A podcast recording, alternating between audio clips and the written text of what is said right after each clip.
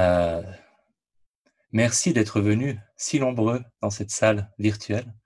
Euh, j'ai mis le mode mosaïque pour voir tous vos visages, c'est très chouette. Le, sujet de cette première séance, c'est le plus atypique. Euh, c'est une exploration de la question est-ce que de faire le bien rend heureux? Est-ce que de faire le mal rend malheureux? Ce qui n'est pas du tout évident en fait. Et euh, est-ce qu'on peut en faire quelque chose méditativement pour augmenter notre bien-être et notre bonheur? Il y a une question. C'est une vraie question. Euh, Louisa a la main levée. Ok. donc, ce thème euh, va nous faire probablement enfoncer quelques portes ouvertes. Euh, les, bonnes actions et les mauvaises actions et leurs conséquences sur le bien-être psychologique, c'est un, un, thème euh, qui, peut paraître un peu évident, mais en fait, il est peu utilisé et peu exploré dans le domaine de la santé mentale, je trouve. Et j'aimerais commencer par une appréciation du bonheur qui découle du bien que d'autres personnes font. Euh, avec un exercice de gratitude, qui je pense est le meilleur moyen de, commencer l'exploration de ce thème-là. Donc, je vous propose de vous installer dans une position assise confortable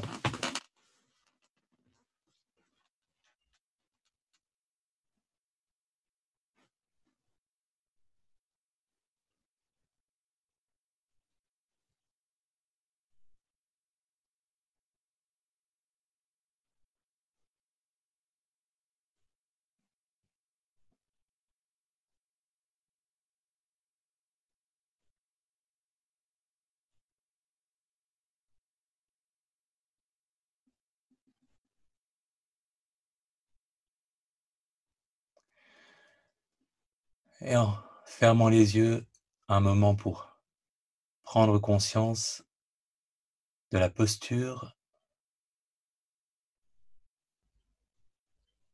sensation de contact avec le sol.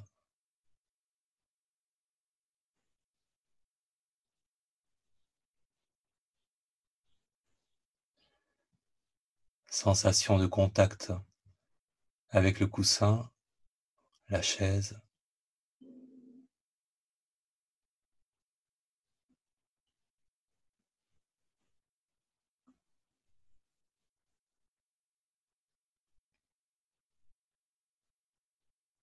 Laissant le corps se reposer, s'appuyer sur le contact avec le coussin.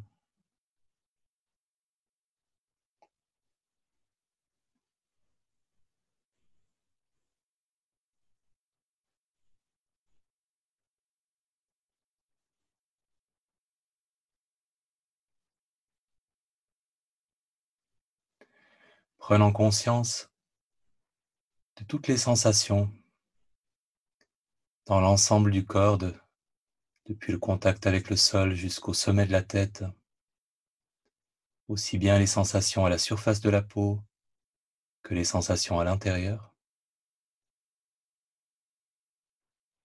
Le corps dans son ensemble.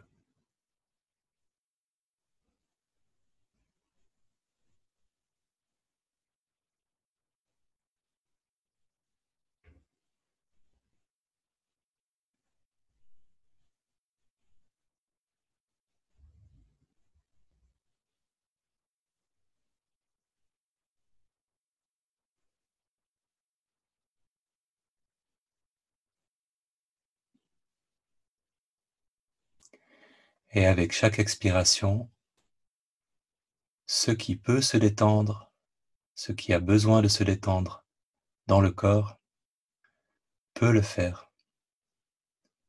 Chaque expiration est une opportunité pour un peu plus de détente, respiration après respiration.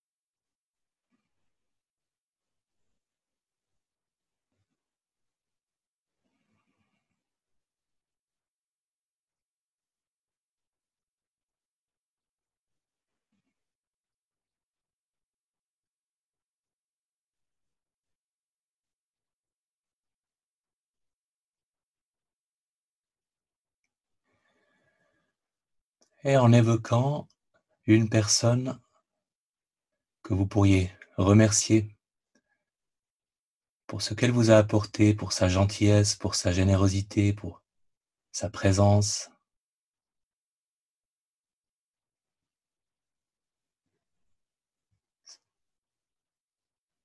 Le bien qu'elle vous a fait, d'une manière ou d'une autre. Une personne que vous auriez envie de remercier, de votre présent ou de votre passé.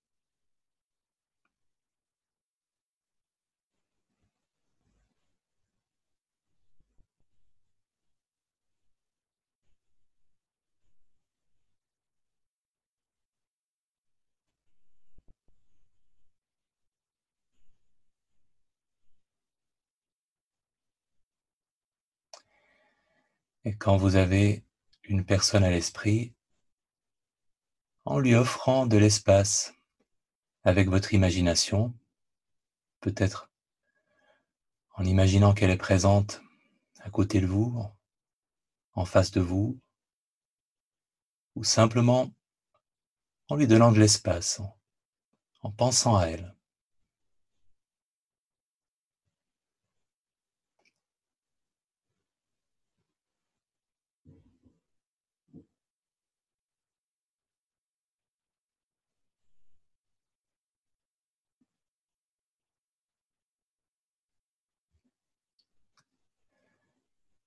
Laissant cette personne être présente et appréciant sa présence.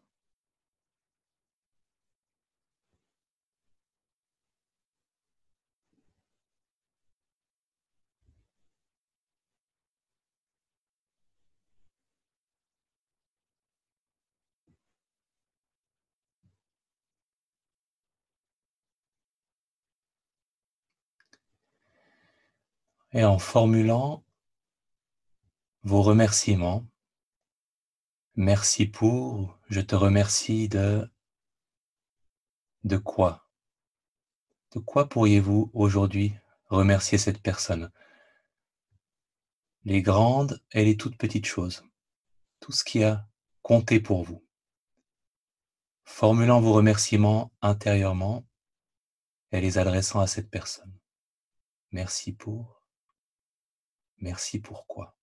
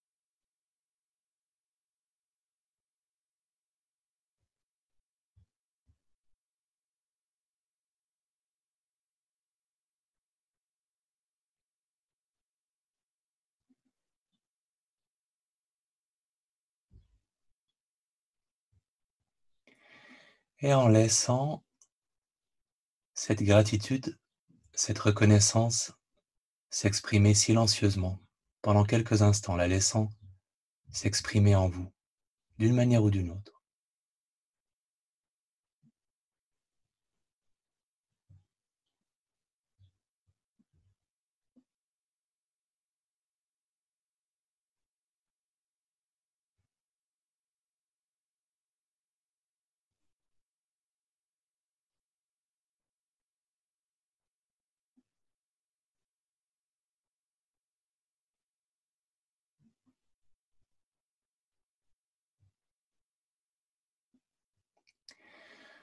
Et en évoquant maintenant une autre personne que vous pourriez remercier pour ce qu'elle vous a apporté, pour sa bienveillance, pour sa générosité.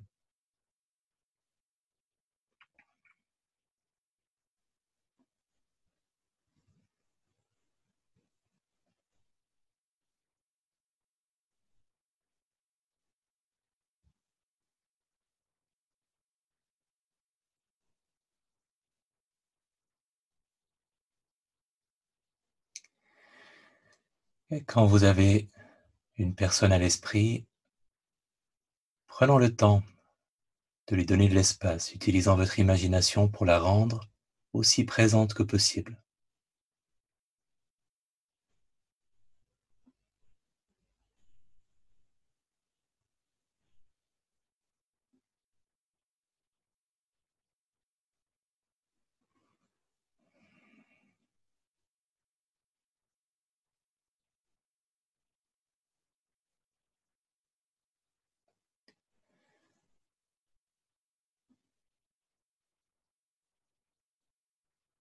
En lui adressant vos remerciements.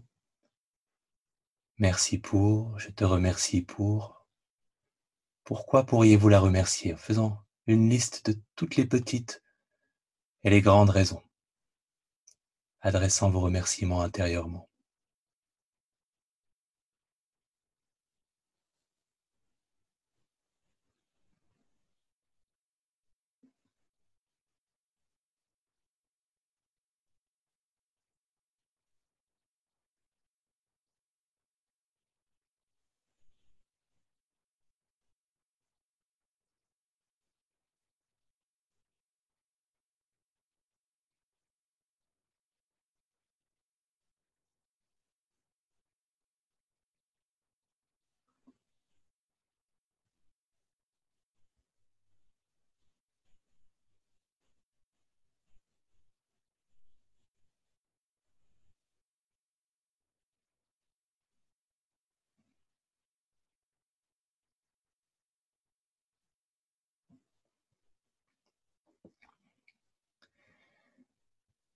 En laissant cette gratitude s'exprimer silencieusement, intérieurement, un ressenti, une attitude, une, chaleur, observant comment ça se manifeste pour vous.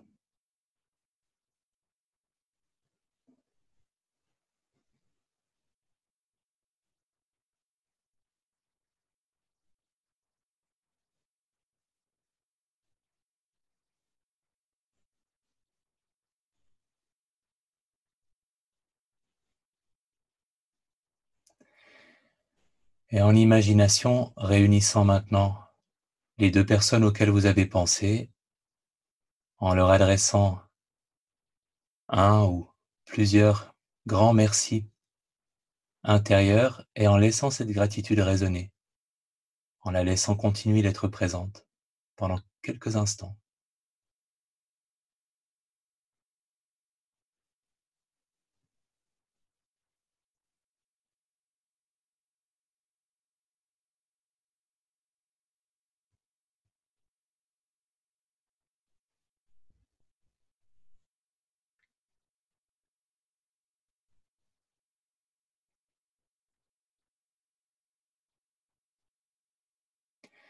En appréciant ce que c'est que cette attitude, que ce ressenti de gratitude.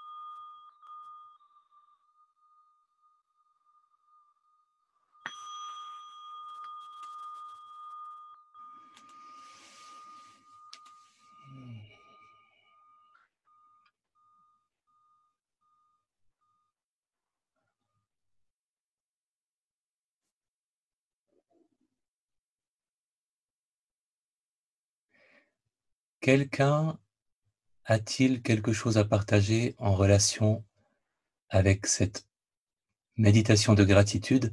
J'aimerais préciser que euh, c'est marqué en cours d'enregistrement. Il va de soi que je ne diffuserai ni les voix ni les images des participants. C'est seulement pour euh, ce que je dis moi que j'enregistre. Soyez rassurés là-dessus. Si vous aviez un doute, euh, vous pouvez dire ce que vous voulez.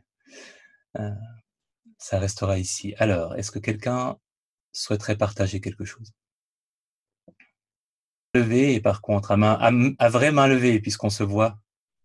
Euh, pour qui cet, heu, état de gratitude est-il quelque chose qui se manifeste comme une émotion spécifique ou un ressenti physique aussi? Pour qui est-ce que c'est un quelque chose que vous avez pu observer? OK, OK. Merci. Et parmi vous, pour qui ce quelque chose je vous avais prévenu qu'on enfoncerait des portes ouvertes, pour qui est-ce que c'était un quelque chose de plutôt plaisant à éprouver?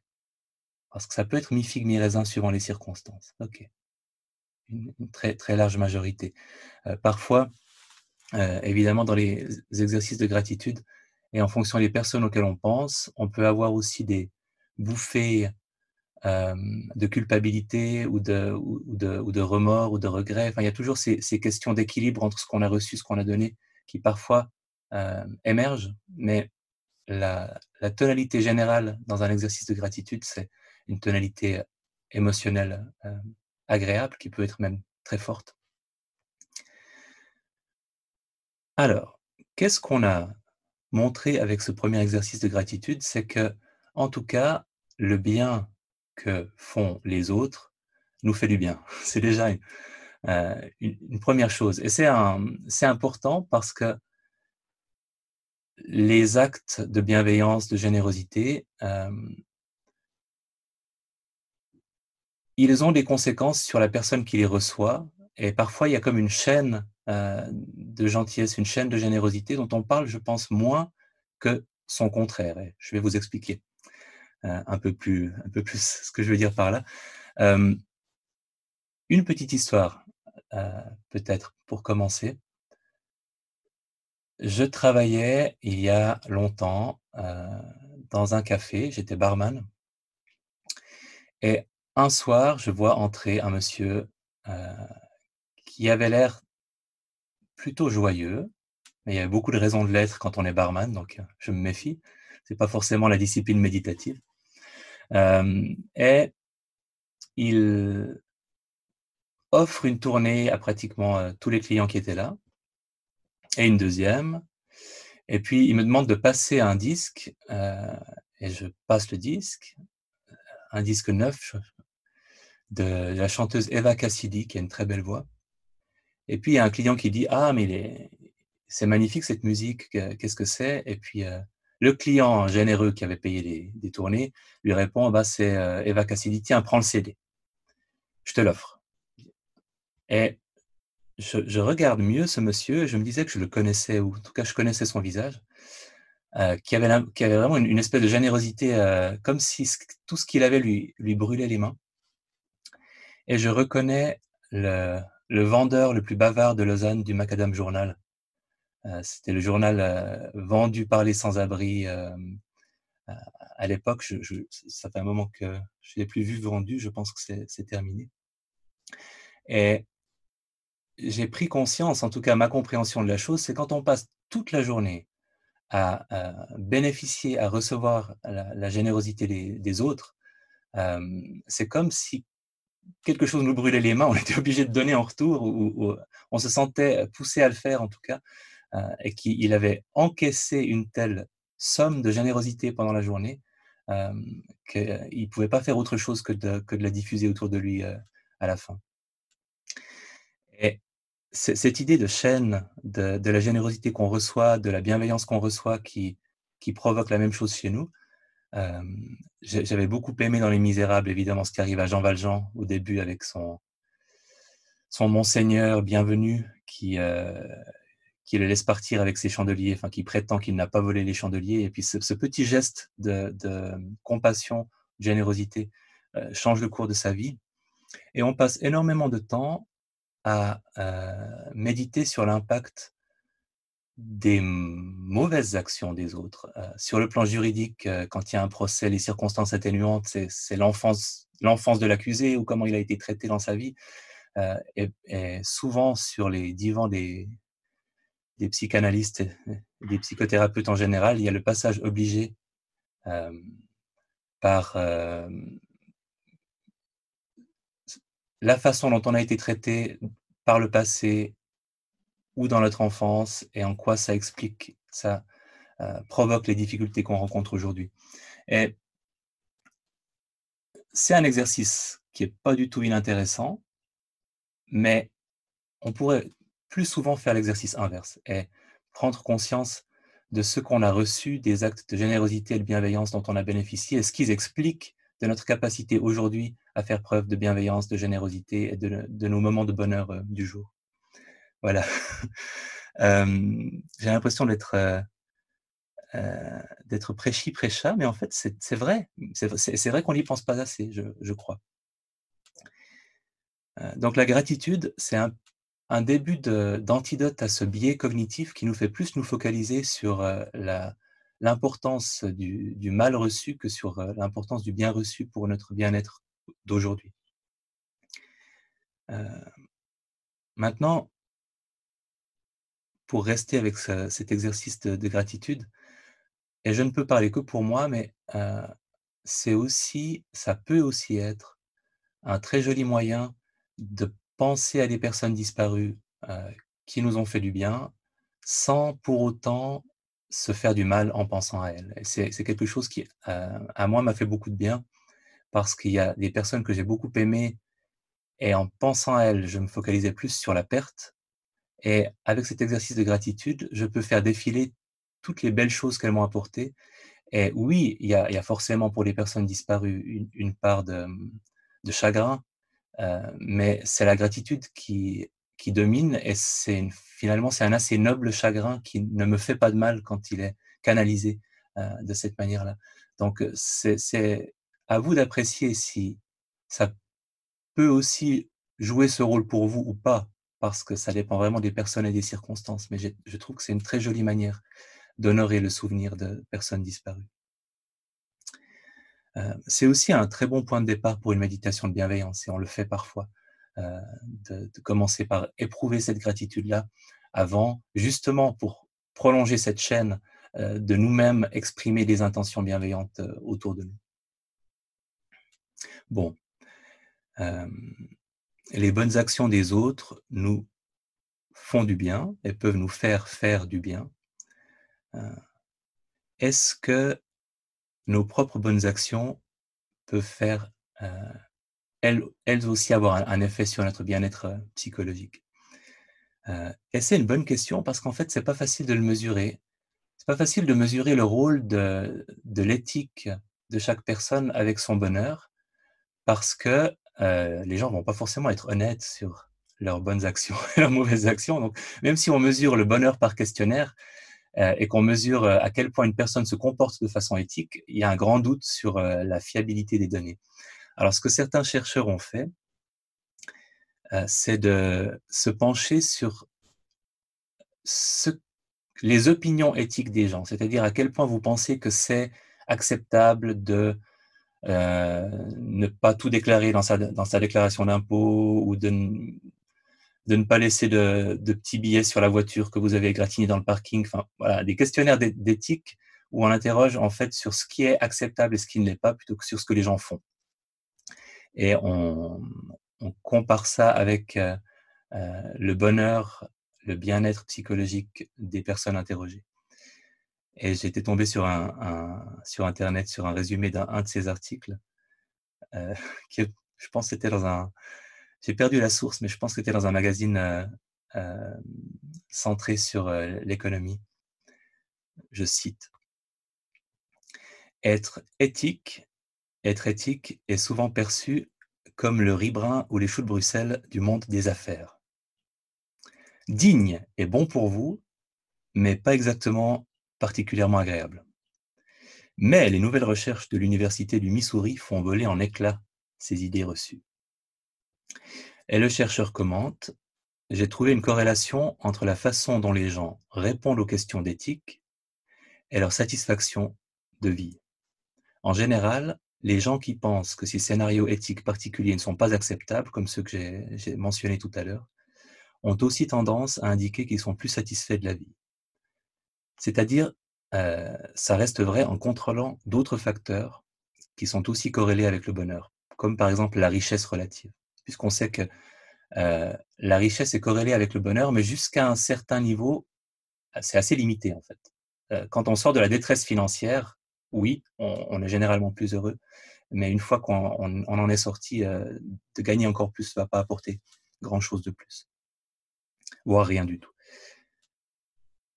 Il y a eu d'autres études que j'ai trouvées qui montraient par exemple que le bonheur et la générosité étaient corrélés, et même que des actes de générosité provoquent des, mmh, des réactions dans le cerveau similaires à celles qui se produisent quand on gagne de l'argent, par exemple. Donc, un circuit dopaminergique de la récompense qui, s'active.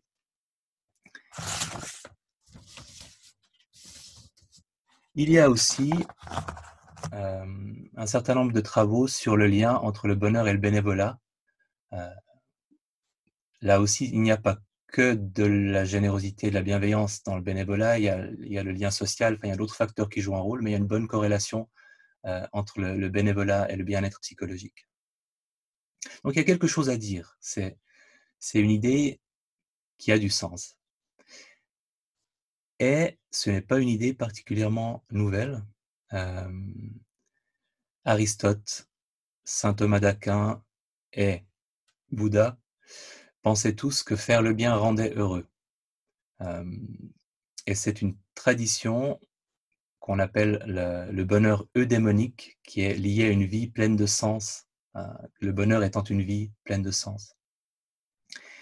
Et ça semble assez logique dans la perspective bouddhiste, en tout cas c'est toujours comme ça qu'ils ont raisonné, on pense aux conséquences concrètes des actions bienfaisantes et malfaisantes, des actions morales et immorales. Par exemple, un acte de générosité, on peut penser que dans de nombreux cas, on éprouvera de la satisfaction pendant qu'on se montre généreux. on pourra aussi éprouver la joie empathique en appréciant le bonheur de la personne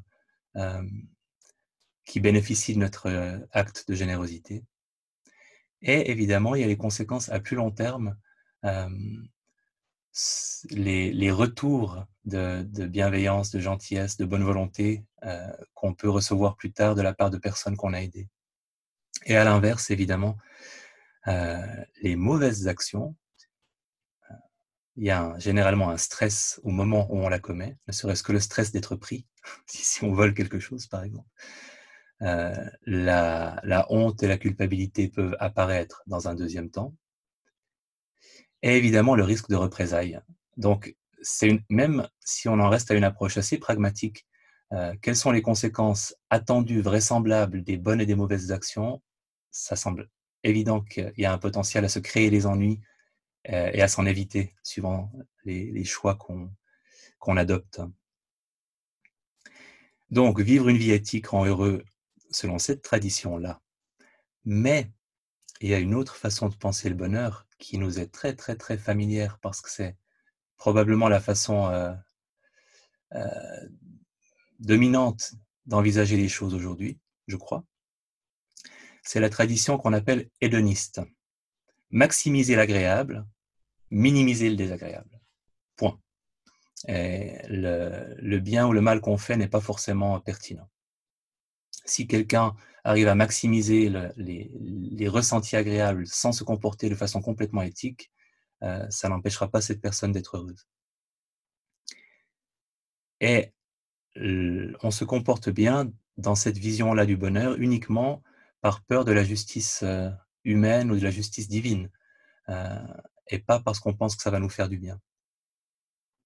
Ou éventuellement pour augmenter notre capital social, pour, pour qu'on on soit vu sur Instagram comme cette personne qui a fait un acte généreux. C'est une, raison pour laquelle je pense pas mal de bien est fait dans le monde, donc c'est pas pas une mauvaise raison. On pense à tous ces les acteurs et actrices euh, hollywoodiens qui font des, gestes très médiatisés, mais qui sont quand même des gestes généreux. Euh, donc, les bonnes actions et l'évitement des mauvaises actions comme euh, facteur de bonheur, je pense que c'est sous-exploité dans nos traditions occidentales parce qu'on considère que ça relève plus du domaine juridique euh, et religieux que du domaine de la psychothérapie ou, du développement personnel. Et en psychothérapie, l'éthique n'a pas une très grande place. Enfin, il y a l'éthique du psychothérapeute, mais l'éthique comme moyen d'être heureux, c'est assez peu utilisé. Avec la, psychologie positive, ça commence à l'être un peu plus. Dans les livres de psychologie positive, on va parler de l'importance de faire des petits gestes euh, généreux pour se sentir bien soi-même. mais c'est relativement récent et ça reste peu commun qu'on prescrive, par exemple, à un patient en psychothérapie euh, des activités de générosité, de bienveillance active, dans l'espoir que ça l'aidera à sortir de sa dépression, par exemple. Euh, ça ne fait pas partie de la boîte à outils standard, en tout cas.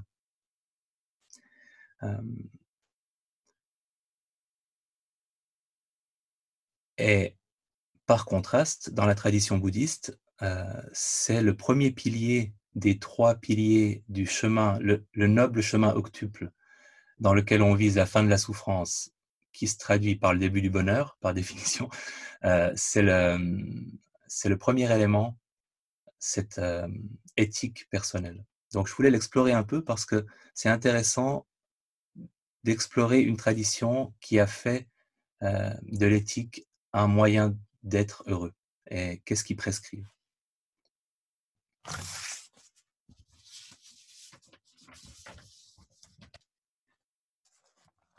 Alors, sans, beaucoup de surprises, vous avez ce qu'ils appellent la juste parole, donc dire la vérité, ne pas monter les gens les, uns contre les autres, mais euh, rechercher l'harmonie, la concorde, ne pas se montrer agressif ou impoli, mais parler avec gentillesse et correction. Et, je trouve que c'est cruel d'avoir ajouté celui-là, éviter de perdre son temps en bavardage sans importance. Alors bon, c'est peut-être c'est peut-être pas ce, ce principe-là que je vais respecter avec le plus d'urgence.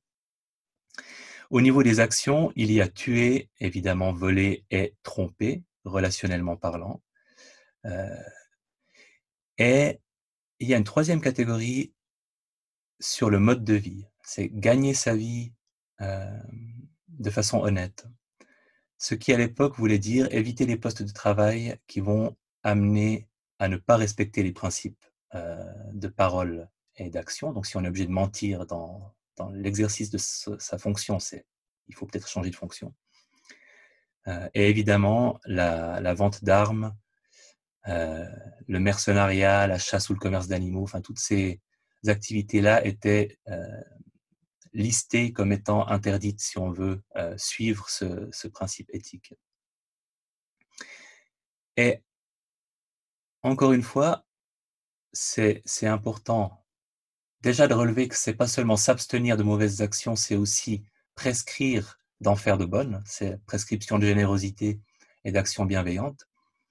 Et c'est pas et c'est parfois compliqué de s'en sortir quand on vient de la tradition dont je viens, la tradition calviniste.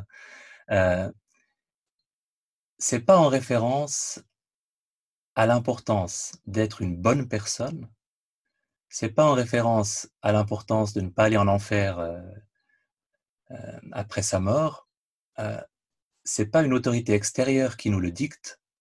C'est ce qu'on fait dans le but de s'éviter les ennuis et de se, se, sentir bien et de bénéficier de l'affection et de la générosité des autres.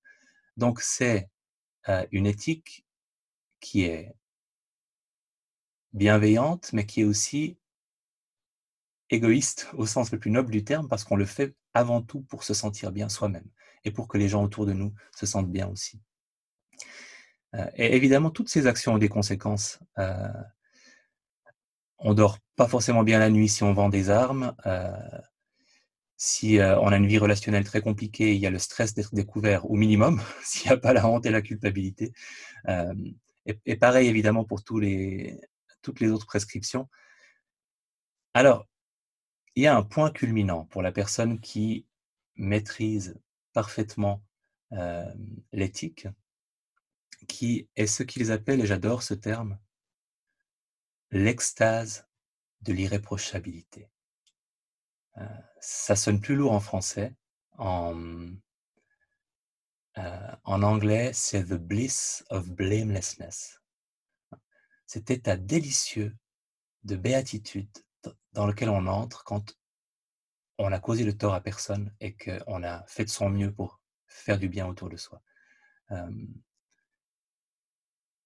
alors comment comment se rapprocher de ce bliss of blamelessness, de cette extase de l'irréprochabilité?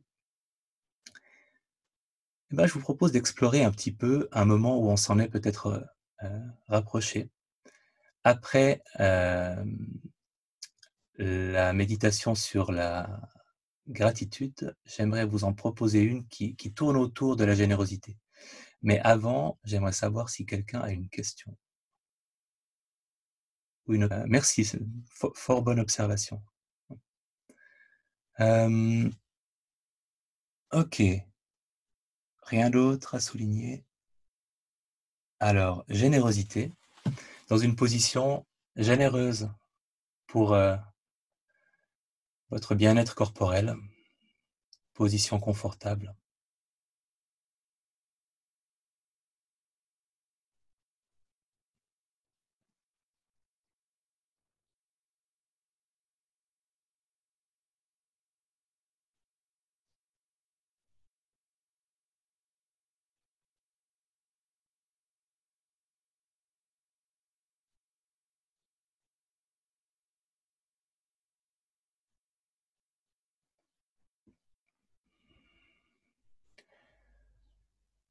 Et quelques expirations conscientes en appréciant comment l'expiration va conduire le corps à se détendre un peu plus.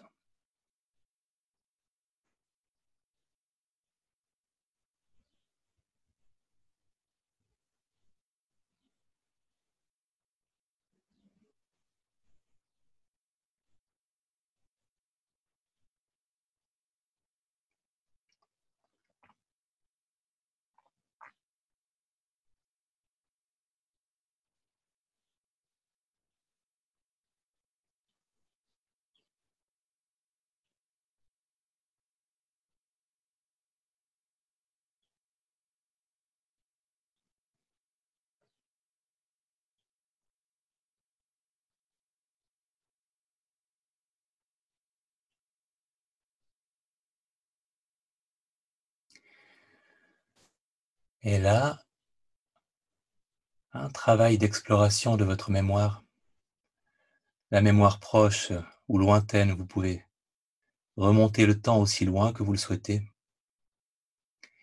Pour évoquer le souvenir d'un moment où vous avez fait preuve de générosité ou de bienveillance, un acte de générosité.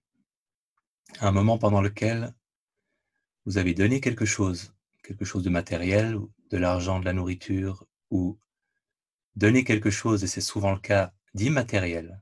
Vous avez peut-être rendu service, donné de votre temps, donné de l'attention, offert des modes d'encouragement, de l'écoute, du soutien. Apporter de l'aide d'une manière ou d'une autre, que ce soit une personne proche ou moins proche et que ce soit un tout petit, petit ou un grand geste.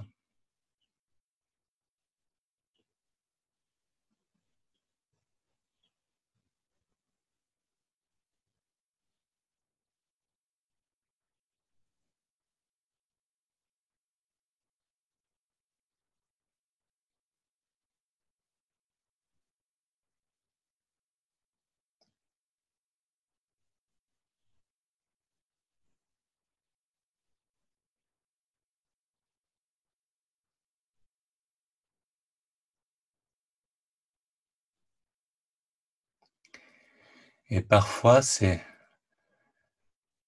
un exercice qui demande plus de travail parce qu'on n'est pas très doué pour reconnaître notre propre générosité. Vous pouvez peut-être imaginer ce que des personnes qui sont proches de vous pourraient dire de vous et de et de vos actes de bienveillance, de générosité.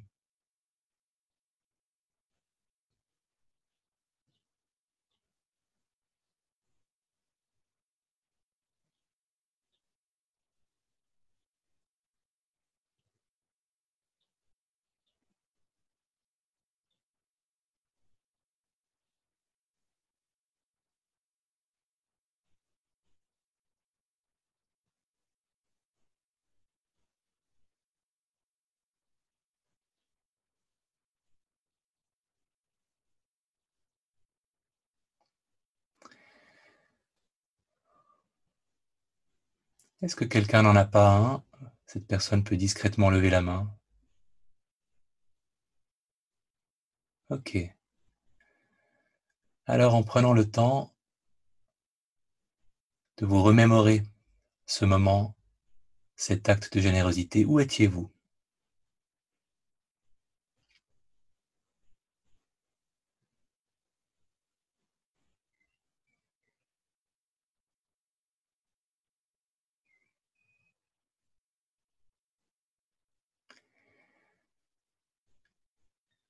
Quand vous avez le lieu, évoquant les personnes qui étaient présentes.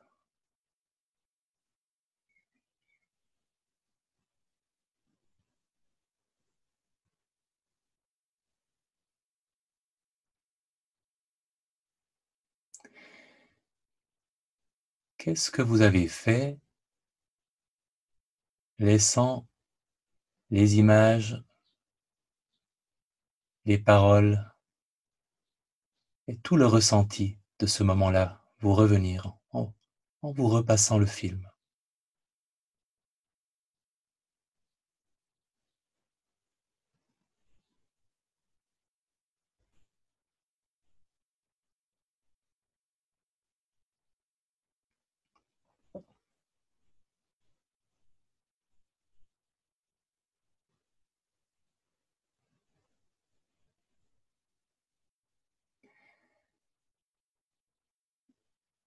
En imaginant le moment précis où cet acte a eu lieu.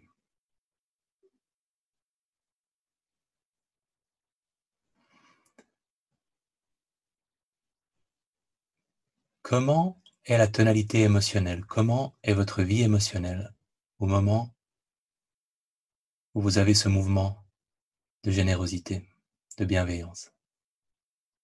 Est-ce subtilement agréable, agréable, neutre, désagréable, en appréciant ce que c'est que l'état d'esprit d'une personne en train de faire un acte généreux, bienveillant.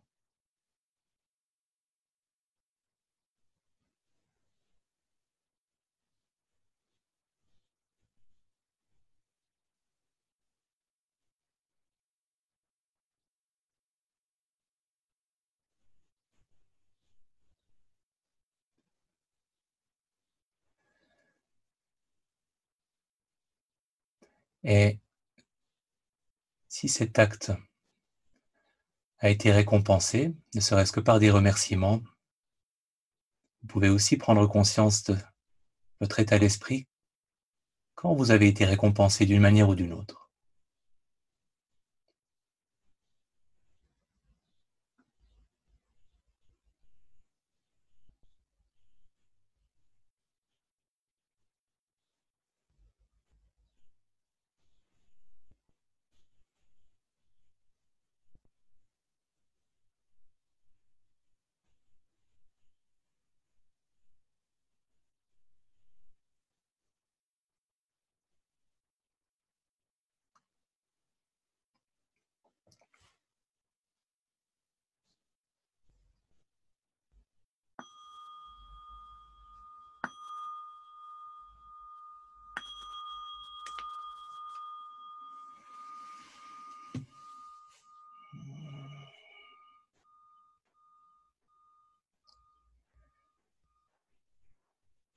C'est assez intéressant. Euh, parce qu'il y a des moments où on est récompensé et des moments où on ne l'est pas. Euh, pour qui parmi vous, il y a eu aussi ce moment bah, où vous avez reçu la gratitude de la personne que vous aviez euh, aidée Pour qui est-ce qu'il y a eu ça aussi En plus du moment où vous avez aidé vous-même? Parce que ce n'est pas toujours le cas. Hein si on ramasse euh, un papier par terre, personne ne sera là pour nous, remercier. Ok, merci. Euh, est-ce que vous avez pu prendre conscience, je vais, je vais faire l'exercice pour moi et ce serait intéressant que quelqu'un puisse le faire aussi ensuite, euh, de, de la qualité de l'état d'esprit dans lequel vous vous trouviez aux deux moments, le moment où vous avez fait l'acte généreux et le moment, s'ils sont séparés, où vous avez été, vous en avez recueilli les fruits euh, moi, c'est souvent le même moment qui me revient et j'ai laissé mon, imagination repartir euh, dans ce tout petit moment qui m'avait marqué, euh, où j'avais... Ma, ma, fille avait laissé sous son pupitre un fruit moisir pendant des jours, voire des semaines, et elle n'osait plus l'enlever de peur de se faire gronder par son professeur, c'était il y a deux ou trois ans. Et puis, elle en avait parlé à personne. Et puis, je l'ai trouvé par hasard en cherchant un livre sous son pupitre. Et puis, j'ai nettoyé. Euh, et au moment où j'ai nettoyé, il y avait juste ce sentiment légèrement agréable de faire quelque chose qui doit être fait. Et, euh, c'est assez, paisible et assez simple parce que c'est un, geste quotidien. C'est pas quelque chose de, de spectaculaire. Mais c'est plaisant quand même. Euh, à la fois un plaisir moral lié au fait qu'on fait quelque chose de bien, et puis aussi simplement euh, un état d'attention à ce qu'on est en train de faire, comme quand on lave la vaisselle et qu'on a ce, plaisir à être concentré sur ce qu'on fait. Enfin, moi, ça m'arrive en tout cas. Et dans un deuxième temps, évidemment, quand ma fille a réalisé que j'avais nettoyé, il y a eu l'explosion de gratitude parce que ça l'a stressé en fait, apparemment, cette histoire. La, petite euh, parce que maintenant elle est grande, mais la petite fille de l'époque m'a sauté dans les bras pour me, pour me remercier et j'ai pleinement euh, apprécié aussi euh, cette gratitude. Euh, donc un moment subtilement agréable et puis un moment plus franchement agréable, ce qui est un peu idéal quand on est récompensé pour ce qu'on a fait, même si on ne l'est pas toujours. Est-ce que quelqu'un serait d'accord de partager le ressenti pour ces deux moments-là et ce qui s'est passé? Oui. En fait, c'est vraiment bien que tu aies mentionné ça parce que j'espérais qu'il y aurait un scénario comme celui-ci qui est en fait très courant. Euh, si, euh, si vous euh, prenez votre voiture pour amener quelqu'un, ramener quelqu'un chez lui qui a trop bu, il y a des émotions qui peuvent être tout sauf rose sur le moment, mais en même temps, en fonction de la gratitude qu'on reçoit après, ou simplement juste après l'avoir fait, de se dire j'ai fait quelque chose que je devais faire, euh, il y, a, une récompense euh, en deux temps parfois. Euh, la, gratitude de la personne et le moment où on se dit ok c'était déplaisant, mais c'est une bonne chose que je l'ai faite. Et c'est vrai que c'est un scénario qui je pense est assez courant. Il y a d'autres personnes pour qui c'était comme ça dans ce que vous avez évoqué. Oui, je vois une ou deux mains qui se sont levées. Merci. Qui se reconnaît dans cette difficulté à reconnaître sa générosité en général ouais. Euh, on, est, des artistes de la culpabilité, mais euh, on est un peu débutant dans, notre capacité à apprécier notre générosité. Et, là, de, nouveau, je pense que l'appréciation, elle est là, mais sur le moment, elle est masquée par ces pensées qui sont un peu comme des pensées parasites. Euh, c'est un peu comme ce que Nadia évoquait tout à l'heure. Je pourrais faire beaucoup plus, ou le oui, mais bon, c'est pas grand-chose. Euh, sont, seulement des pensées et peut-être que si on prend le temps de plus en plus souvent et de plus en plus facile, facilement à les reconnaître comme des pensées, euh, il n'y aura pas un vide quand elles ne sont pas là, il y aura une appréciation de ce que c'est qu'un qu acte de générosité et, d'apprécier euh, ce qui se passe en nous quand, euh, on le fait. Je pense, je pense que c'est ce qui est caché en dessous. Ah, merci. Oui. Je vais... Mélanie, je vais pouvoir activer ton micro. Alors, je ne sais pas s'il y avait autre chose, sinon je vais vous proposer un moment de... Comment est-ce qu'on peut appeler ça? D'examen euh, de ce qui, ce qui est le plus porteur, ce qui pourrait être intéressant à, à développer. Alors, je vais vous mettre en muet. Paf. Je suis encore fasciné par cette technologie. Voilà. Euh, dans une position confortable, ça va être plus un exercice de réflexion active que vraiment une méditation.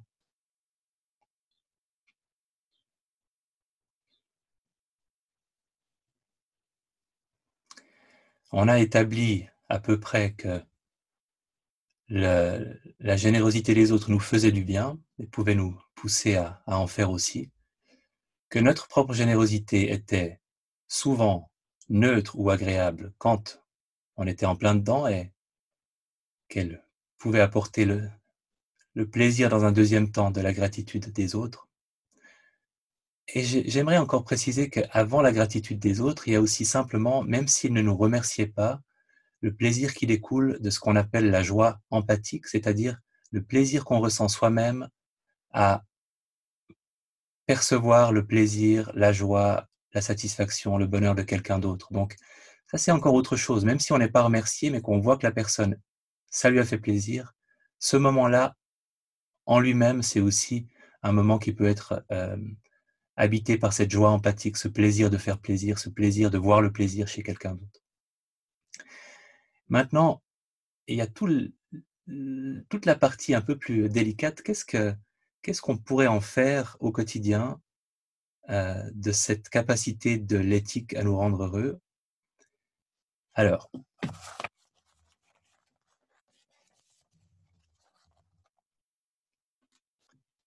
fermons les yeux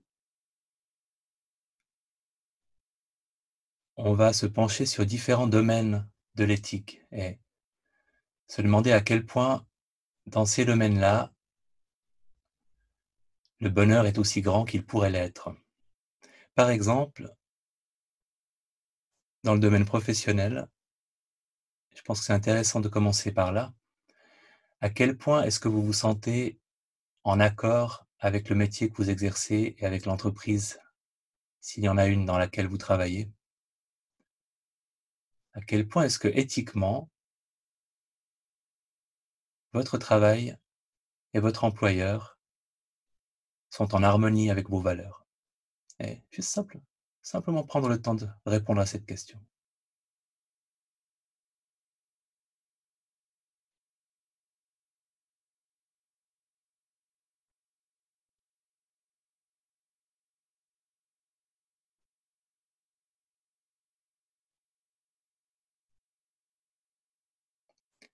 Et qu'est-ce qui pourrait changer Qu'est-ce qui devrait changer ou qu'est-ce qui pourrait changer pour que votre activité soit plus en accord avec vos valeurs?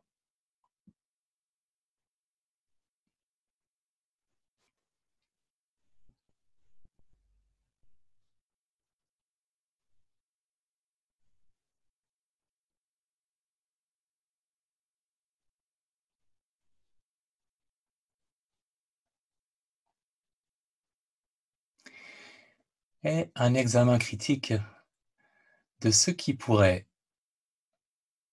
améliorer notre bien-être au niveau de notre façon de manier la parole. Et j'aimerais rappeler, parce que c'est vraiment important, qu'il ne s'agit pas de faire l'étalage de nos fautes morales, mais de nous demander est-ce qu'il y a des façons d'utiliser la parole si je les changeais qui me rendraient peut-être plus heureuse, plus heureux parce que je me sentirais mieux? Et ça m'attirerait moins d'ennui ou ça m'attirerait plus de, gentillesse.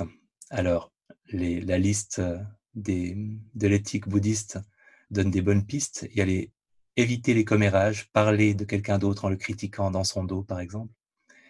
Euh, dire la vérité et parler de façon polie, douce, respectueuse. Est-ce que dans un de ces domaines, vous pouvez imaginer que vous pourriez utiliser la parole différemment et que ce serait un bénéfice pour vous et pas seulement pour les autres.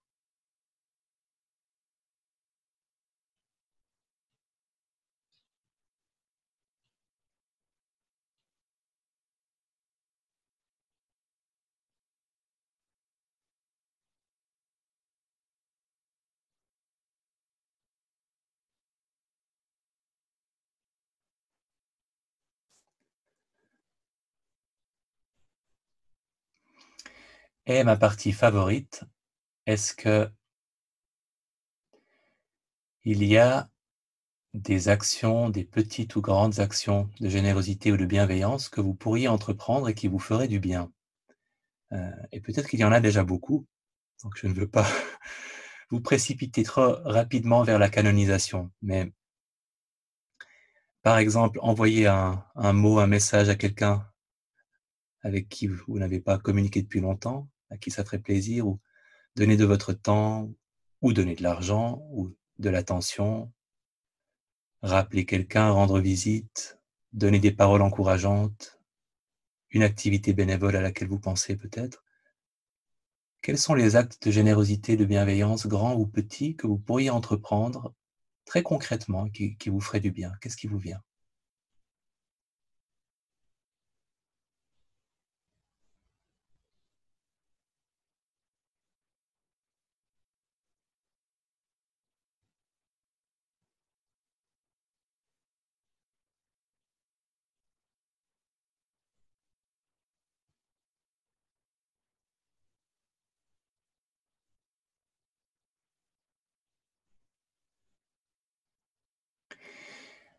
En essayant de faire une sélection, si vous deviez garder une chose que vous pourriez faire moins sur le plan éthique pour être plus heureux, que ce soit avec la, parole sur votre lieu de travail, et une chose que vous pourriez faire plus de l'ordre de l'acte de générosité, de, bienveillance. Quelles sont les deux choses que vous choisiriez de garder à l'esprit?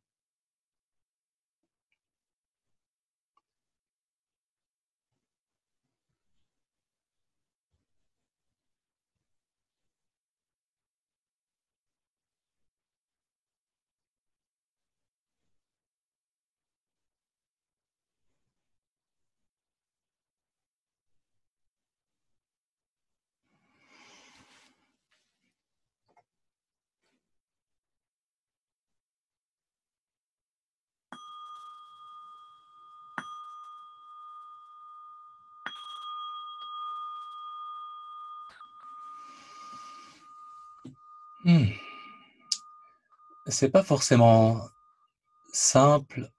On n'a pas l'habitude de faire ce genre d'examen-là sans que, sans qu'il y ait un biais moral d'évaluation de, d'à quel point on est une bonne personne ou pas. C'est vraiment important de le faire dans l'état d'esprit. Qu'est-ce qui pourrait me faire me sentir mieux et pas qu'est-ce qui pourrait faire de moi une meilleure personne? Parce que ça change complètement la perspective et la motivation. Euh, merci d'avoir partagé ça parce que c'est d'ailleurs une question que je me suis souvent posée. J'ai eu des, témoignages qui allaient dans, les deux sens. Pour qui parmi vous est-ce que l'expérience de confinement a aussi eu, a, eu, non, soyons plus francs, pour qui est-ce que cette expérience de confinement a eu pour vous une majorité de positif, pour vous égoïstement hein Ok, voilà, c'est quand même, c'est quand même assez, euh, assez important. Euh, et, j'ai entendu pas mal de gens me, me, le dire. Donc, euh, comment le préserver? Parce qu'il y a des choses qui ne seront pas préservables. Euh, par exemple, les colloques, vous savez, les colloques en vrai, ceux où vous ne pouvez pas lire un livre en même temps sur Zoom, euh, ils vont reprendre. Donc, il y, a des, sources de stress qui avaient disparu avec le confinement qui vont, qui vont forcément revenir. Mais dans le rapport qu'on a les uns avec les autres, le soutien, en effet, ces petits gestes, et puis peut-être juste la moins grande importance de, certaines activités qu'on avait avant. Il y a peut-être des choses qu'on pourra conserver si ça nous a fait du bien. En tout cas, c'est ce que je nous souhaite. Bon, ben, c'est à peu près l'heure. Est-ce que quelqu'un a quelque chose à dire, à partager? Puis, ça me fait beaucoup de bien aussi d'avoir euh, un petit rapport à la communauté méditante, euh, même si je suis dans ma cave, parce que je suis dans ma cave. merci, merci à vous aussi, donc. Euh, ça, ça, a été un plaisir et j'espère avoir l'occasion de vous revoir un de ces prochains samedis, hein, que ce soit pour de la méditation samedi prochain ou dans deux semaines pour la deuxième séance de cette euh, petite série. Je vous enverrai du matériel supplémentaire, qui n'est pas vraiment du matériel supplémentaire, mais un rappel euh, des enregistrements qui existent dans l'application et sur le site autour de la gratitude et la générosité, puisqu'il y en a quelques-uns. Euh, merci à, toutes et à tous et à bientôt. Merci. Merci Pierre. Merci. Merci. Sí.